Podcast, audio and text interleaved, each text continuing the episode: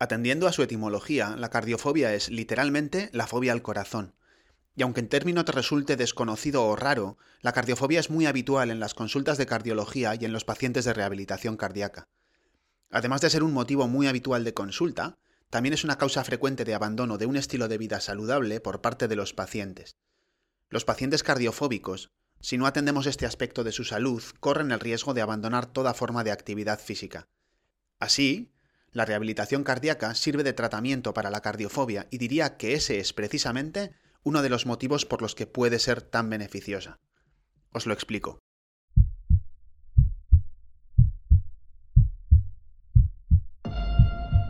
Soy Sigor Madaria y esto es La Atiendo. Un lienzo en blanco donde me expreso libremente para contaros la cardiología desde mi punto de vista. Una cardiología un tanto irreverente que cuestiona el status quo para adaptarse a las peculiaridades de cada paciente y sin perder de vista en todo momento que existen dos formas de vivir más. Vivir más años y estar más vivo.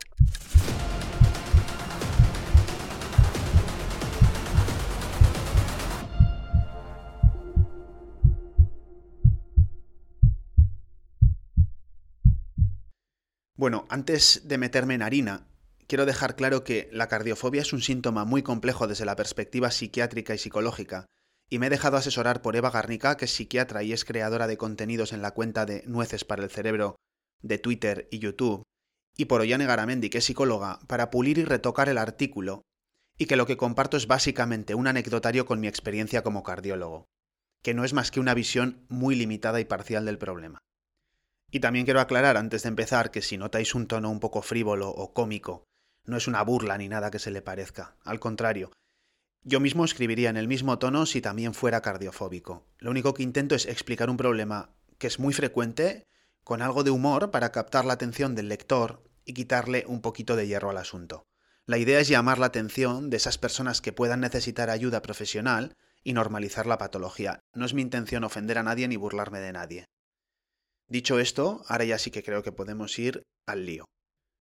¿Qué es la cardiofobia? Según la CIE 10, una fobia es un tipo de trastorno de ansiedad que se caracteriza por un miedo intenso e irracional a un objeto una actividad o una situación determinados. Además, el sujeto busca evitar el estímulo fóbico a toda costa y a pesar de que es totalmente consciente del carácter excesivo e irracional de su miedo. Hay un montón de fobias. Las zoofobias o fobias a los animales son muy típicas, las arañas, las cucarachas, ratas, pájaros, perros. También la fobia a las tormentas, que se llama brontofobia, a los sitios cerrados y estrechos, claustrofobia, a los espacios abiertos y multitudes, la agorafobia, o a volar, por ejemplo, aerofobia. En realidad, muchas personas experimentan una cierta sensación displacentera en contacto con estos elementos que, hasta cierto punto, puede tener una lógica evolutiva de defensa ante estímulos con potencial para herirnos o dañarnos, o incluso matarnos. Más o menos, todos estamos de acuerdo en que el alcance por un rayo o por un cáncer de páncreas son inconvenientes para nuestro empeño por preservarnos como sujetos o como especie a todas luces. Desde este enfoque, es más fácil entender el miedo a las enfermedades. Sin embargo, cuando este miedo se vuelve desmedido, invalidante y con una fuerte ansiedad anticipatoria, adquiere la cualidad de nosofobia o patofobia, que es fobia a las enfermedades. A diferencia de las fobias más primarias como la aracnofobia o la brontofobia, estas requieren un mínimo conocimiento sobre la biología humana y por eso se consideran fobias complejas. Entre las patofobias podemos encontrar la cancerofobia, la fobia a los gérmenes de los que se lavan siete veces las manos cuando tocan la manecilla de la puerta, la coronafobia es trending topic ahora mismo, la hemofobia, fobia a la sangre, y como no, la cardiofobia que se solapa en parte con la tanatofobia, que es la fobia a la muerte. Y es compleja además porque al tratarse de un síntoma puede ser consecuencia de distintos procesos o trastornos, lo habitual en la consulta de cardiología es verlo en el contexto de una hipocondría y en personalidades obsesivas o también como consecuencia de un duelo por la pérdida de salud que implica el diagnóstico reciente de una cardiopatía, o por un evento cardiológico en un familiar, por ejemplo. Además, es también una forma de presentación de los ataques de pánico, o más raramente un síntoma psicótico o delirante. Mi experiencia se limita fundamentalmente a los casos neuróticos de hipocondría trastornos obsesivos y duelos personales y familiares, que son los que veo habitualmente en la consulta. La cardiofobia es algo, hasta cierto punto, lógico y paradójico a partes iguales. Es lógico porque las enfermedades del corazón figuran entre las primeras causas de muerte y discapacidad en los países desarrollados, y aunque el corazón lleva latiendo sin interrupción 60 por 24 por 365 por los años que tengas en minutos, lo cierto es que no tienes ningún control sobre esta estabilidad y en teoría podría dejar de latir ahora mismo. A ver.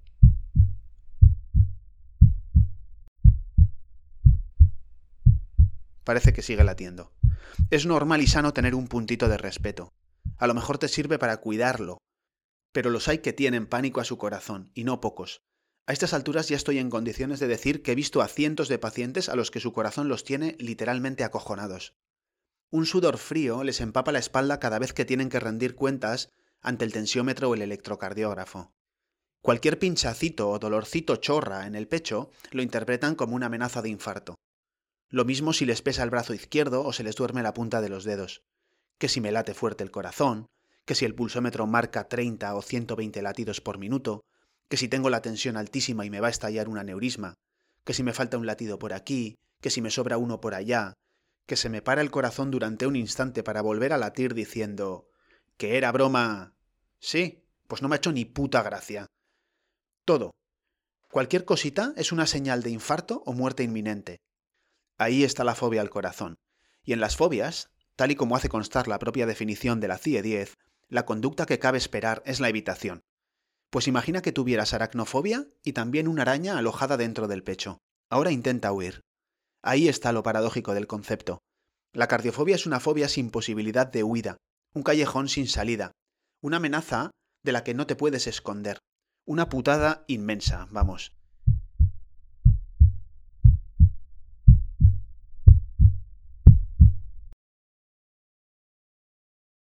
La huida. Vale. Ya ha quedado claro que no puedes huir de la araña enorme y peluda que vive alojada en tu jaula torácica. Divertido, ¿verdad? Tranquilo, que ahora viene tu subconsciente a asesorarte y te dice, haz lo que sea necesario, pero ni se te ocurra despertar a la araña. Como no pueden huir de su propio corazón, los cardiofóbicos evitan todas aquellas situaciones que saben, o entre nosotros creen que saben, que producen los infartos, las palpitaciones y en última instancia la muerte. Y hay gente que se muere haciendo ejercicio, por comer galletas, carne roja, paté, mantequilla. La sal y el café son terribles para la tensión arterial. Otros se mueren por fumar, por respirar aire contaminado, por haber dormido poco o mucho, tras una larga temporada de estrés, discutiendo, haciendo el amor, otros chingando, los hay que han muerto encerrados en el ascensor o por pillarse un huevo con la cremallera del pantalón, por exponerse al frío, al calor, a las palomitas de maíz y al dulce vuelo de una mariposa en un idílico contraluz que solo evoca paz, y así hasta el infinito. Todo es susceptible de desencadenar un infarto o la arritmia que acabe con tu vida o que te aumente tanto la tensión arterial que haga estallar tu corazón. El corazón lleva latiendo 60 por 24 por 365 por los años que tengas en minutos y no debería dejar de hacerlo si no hago ejercicio, no como galletas, carne roja, paté, mantequilla, sal, café, si no respiro humo ni contaminación, si no duermo poco ni mucho, si controlo el estrés, no discuto, no hago el amor, no chingo, no me quedo encerrado en el ascensor, ni me pillo un huevo con la cremallera del pantalón. Tampoco me voy a exponer al frío ni al calor, ni a las palomitas de maíz, ni al vuelo de una mariposa en un idílico contraluz que solo evoca paz. Así vive el cardiofóbico. Los tengo incluso que evitan dormir porque tienen miedo de no volver a despertar. Al fin y al cabo hay un buen puñado de ellos que se durmieron sin acordarse de poner el despertador. Si lo piensas bien, todo el mundo muere haciendo algo. Uno no puede morirse sin hacer nada de nada. Siempre se te escapa un pestañeo, un estertor en el último momento. Y eso no quiere decir que sea la causa de la muerte. Y la mente fóbica lo entiende, pero le da igual. Evitará pestañear por si acaso, no sea que se despierte la araña. Los he tenido todos. Algunos son muy comunes, como el ejercicio, las relaciones sexuales, la comida, la sal, el café, y otros son auténticas piezas de coleccionista. Recuerdo el caso kafkiano de una mujer que, después de un infarto, no conseguía dejar de fumar, y sin embargo tenía tanto miedo de fumar que lo intentaba solucionar escondiéndose de sí misma fumando bajo el extractor de la cocina al tiempo que lloraba de angustia.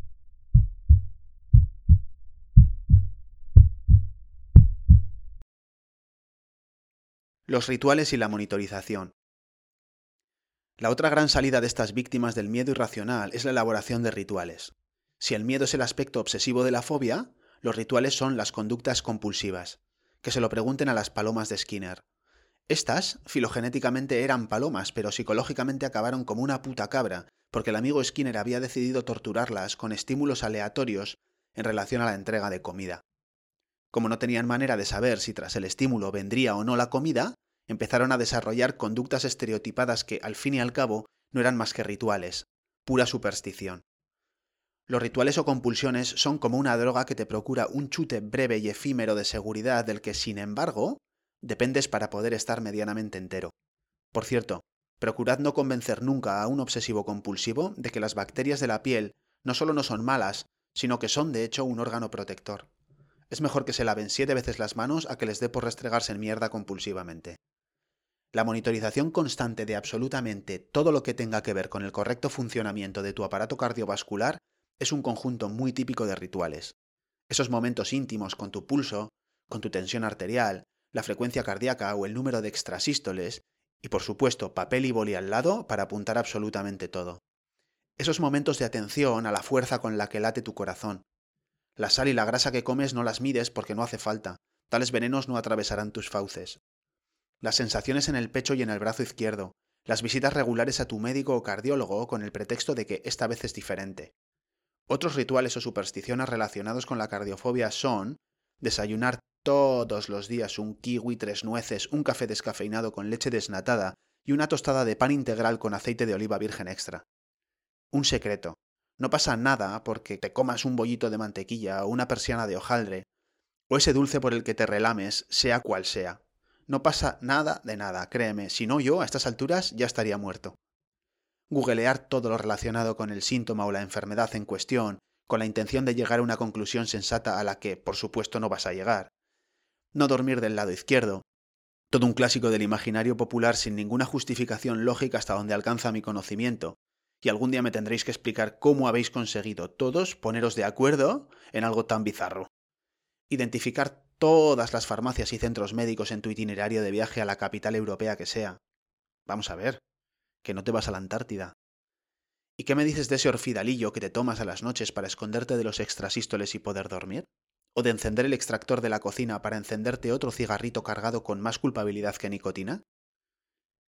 Como ya hemos explicado, el miedo a presentar un problema cardíaco y la monitorización son aspectos emocionales y conductuales normales que sirven para motivar el autocuidado y la autopreservación, y que son del todo saludables mientras no se conviertan en irracionales y comprometan tu calidad de vida. Lo que pasa es que a veces no está del todo claro cuándo uno deja de cuidarse para empezar a huir la evitación, la monitorización y los rituales de control solo tienen una función, procurarte una superficial, estéril y falsa sensación de seguridad inmediata. Son conductas desadaptativas que no solo no solucionan el problema, sino que lo nutren y lo perpetúan. La araña sigue ahí, dormitando, pero cada vez es más gorda y más peluda. Además, este bucle de ansiedad, de forma fisiológica, eleva todavía más la frecuencia cardíaca y la fuerza de los latidos, eleva también la tensión arterial, puede incluso aumentar el número de extrasístoles y la atención que le prestas a cualquier dolorcillo en el pecho. Tu araña se contagia de tu ansiedad, y sabes que eso, a dormir precisamente, no le va a ayudar. Es como si el simple hecho de tener una araña en el pecho provocara las reacciones que hacen falta para despertarla. Imagina el inmenso acojono que esto puede llegar a suponer pues esa es exactamente la forma en la que empiezan los ataques y los trastornos de pánico. Un círculo vicioso, agónico. Cada vez más y más rituales, registros cada vez más exhaustivos, con hojas repletas de medidas de presión arterial, frecuencia cardíaca, número de extrasístoles, y evitaciones cada vez más rocambolescas, como ponerte un pulsómetro para copular o coordinar las discusiones con la respiración diafragmática y el biofeedback. Es el camino directo a una vida monacal en la que solo hay cabida para la meditación y en la que en vez de concentrarte en la respiración diafragmática y el contacto del aire templado con el interior de las fosas nasales en su camino hacia y desde los pulmones, solo puedes descentrarte en los extrasístoles ventriculares que cada cinco latidos se repiten con escrupulosa precisión porque, por supuesto, han decidido quedarse a vivir contigo. Y si sigues sin aceptarlo, a vivir en ti, como unos ocupas. llega un momento en el que lo evitas todo, hasta vivir, precisamente eso que te habías puesto como objetivo cuando empezaste con toda esta historia. ¿Y cuál es la causa? Pues la verdad es que no lo sé. Entiendo que la idiosincrasia y la personalidad del sujeto juegan un papel importante. Hay personas más timéricas, más obsesivas o más interpretativas que, con un estresor importante como un diagnóstico cardiológico o un confinamiento por un coronavirus, un evento cardiológico trágico en alguien cercano, acaban desarrollando una fobia. Además, ya hemos dicho que la cardiofobia y las patofobias en general son fobias complejas que requieren de ciertos conocimientos, prejuicios y una interpretación de la realidad. Doy fe de que la mierda de información que pulula en los medios y redes en lo relativo a los riesgos de la dieta, el ejercicio, nutren una buena parte de la distorsión cognitiva que subyace a la cardiofobia. Alimentos tales como la grasa, la sal y la forma en la que el deporte mata sujetos sanos sin ningún miramiento ni escrúpulos son, sin ninguna duda, buenos responsables de mucha cardiofobia. Así, elementos como el estrés crónico, las personalidades rumiativas u obsesivas, los sesgos cognitivos como el catastrofismo, la radicalización o la ilusión de control y la desinformación, constituyen elementos predisponentes para la cardiofobia. Cuando sobre ellos incide un elemento desestabilizador o desencadenante como un evento cardiológico, la muerte de un familiar o cualquier otro estresor agudo, se desarrolla la fobia. Después, las ya comentadas conductas desadaptativas, evitación, comprobación, rituales, vician y magnifican el problema y lo perpetúan. Fue muy llamativo el número de consultas por este motivo después del confinamiento en gente habituada a hacer ejercicio. Mi interpretación era que la respuesta cardiovascular del desacondicionamiento, más taquicardia y eretismo, el estrés y el miedo con el foco de atención en el propio cuerpo, y haber perdido la válvula de escape del ejercicio que hacían habitualmente, fueron elementos clave para el repunte aunque solo es mi experiencia y puede que ni siquiera hubiera repunte.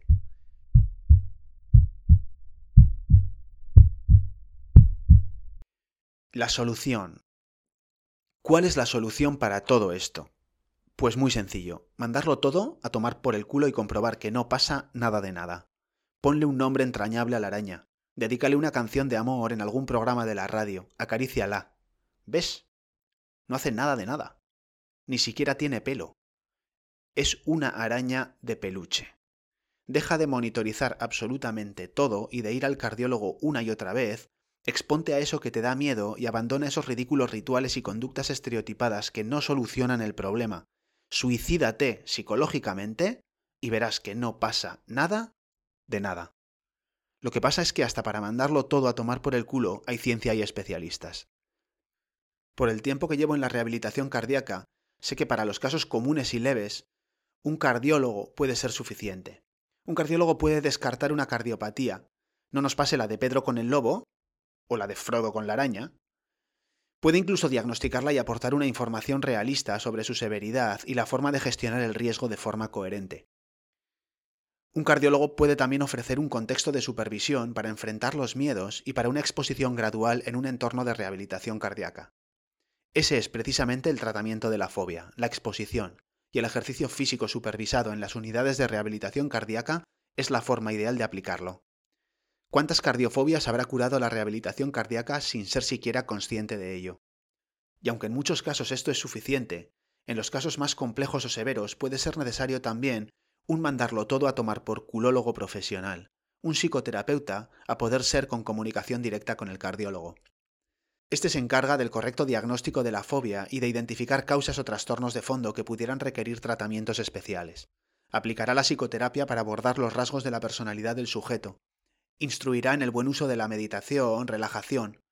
Desplegará el arsenal cognitivo-conductual para corregir los sesgos cognitivos, para dirigir la exposición gradual y la desensibilización progresiva, y para establecer las estrategias de prevención de respuestas para las conductas compulsivas así con un largo etcétera de herramientas de estas raras que tienen ellos y poco tangibles para solucionar problemas como el de la fobia. Y si la cosa se pone seria, podría incluso hacer falta la intervención de un psiquiatra y meditación.